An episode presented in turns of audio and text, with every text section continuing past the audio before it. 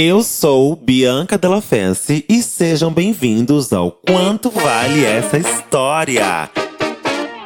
Mas calma aí que hoje é quinta-feira, dia de episódio proibidão, apenas para apoiadores.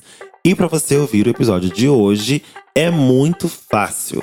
Basta você entrar no nosso Apoia-se. Não precisa baixar nenhum aplicativo. E o link tá na bio do nosso Instagram e também aqui na descrição do nosso podcast.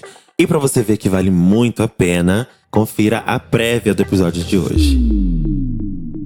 Pois eu já estava me imaginando namorando com aquele homem. Que delícia dar o cu de ladinho pro homem dos meus sonhos. Já cria vergonha na cara, puta que pariu. Gozamos novamente. Ah.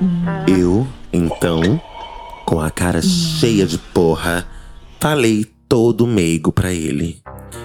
Henry, eu queria me limpar. Você tem papel? Ele, com a voz firme, falou: Abre o porta-luvas, tem um rolo de papel.